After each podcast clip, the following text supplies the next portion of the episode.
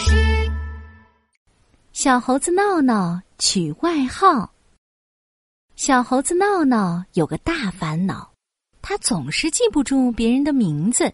闹闹常常把小老鼠皮皮叫成了壮壮，把河马壮壮叫成小福，把企鹅小福又叫成琪琪。哎呀，乱了，乱了，全都乱了！叫错几次之后，小猴子闹闹彻底迷糊了。每个人都长得不一样，名字也不一样，这太难记了。为什么不能把名字和身上的特点结合起来呢？比如。我就是长尾巴猴子，这多简单呀！就这样，小猴子闹闹开始给别人取起外号来。他叫小老鼠皮皮大耳朵老鼠，叫小福大脚丫企鹅，叫壮壮大个子河马。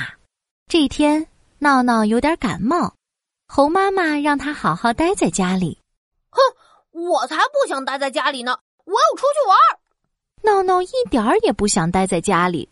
他戴着口罩来到小河边上玩，他看到河岸边有一丛弯弯的小草，高兴地说：“哈，这些小草弯弯的，毛茸茸的，好像小狗的尾巴哦！我决定了，以后这种草就叫弯弯狗尾巴草。”闹闹觉得好开心了，不一会儿喉咙就痒痒的，吭吭吭的咳了起来。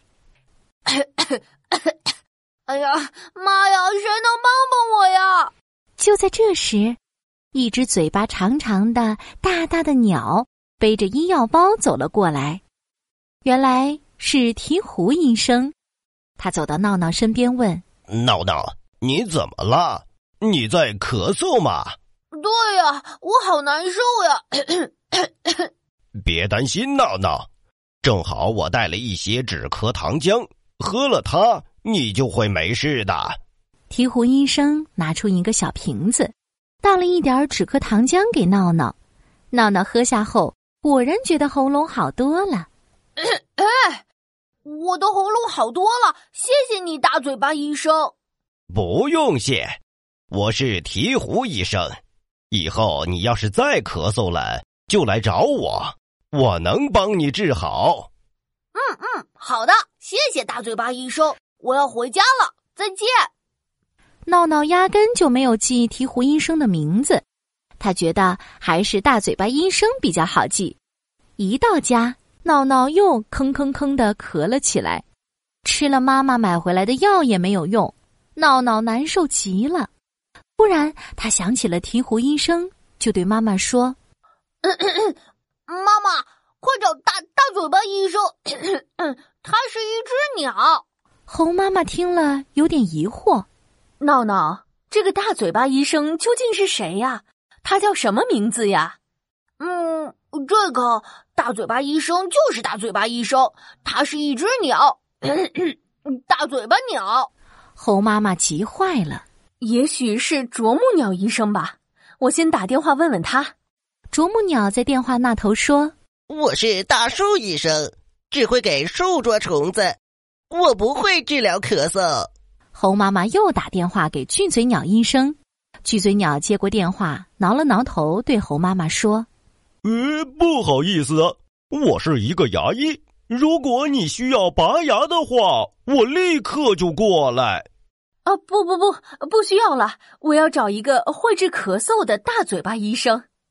猴妈妈又找了有大嘴巴的鹦鹉、天鹅，她甚至还给八哥鸟打了电话，但是他们没有一个人会治咳嗽。这时，鸭大婶一摇一摆的走进闹闹家，他听了猴妈妈在打电话，就说：“嘎嘎嘎，我倒是认识一个大嘴巴医生，就是住在小河边的鹈鹕，他可是一个专门治疗咳嗽的医生呢。你们要找的是不是他呀？”哦，是是是，肯定就是了。猴妈妈一听鸭大婶这么说，连忙去小河边请了鹈鹕来帮闹闹治病。闹闹喝下鹈鹕带过来的止咳糖浆，觉得喉咙好多了。谢谢你，大不不不，鹈鹕医生，谢谢你。哈哈哈哈呃，不用谢，这是我应该做的。鹈鹕笑着对闹闹说：“不过下次可一定要记住我的名字哦。”“嗯，我知道了，鹈鹕医生。”闹闹红着脸答应着。他心想：“嗯，我以后还是好好的记住大家的名字吧。”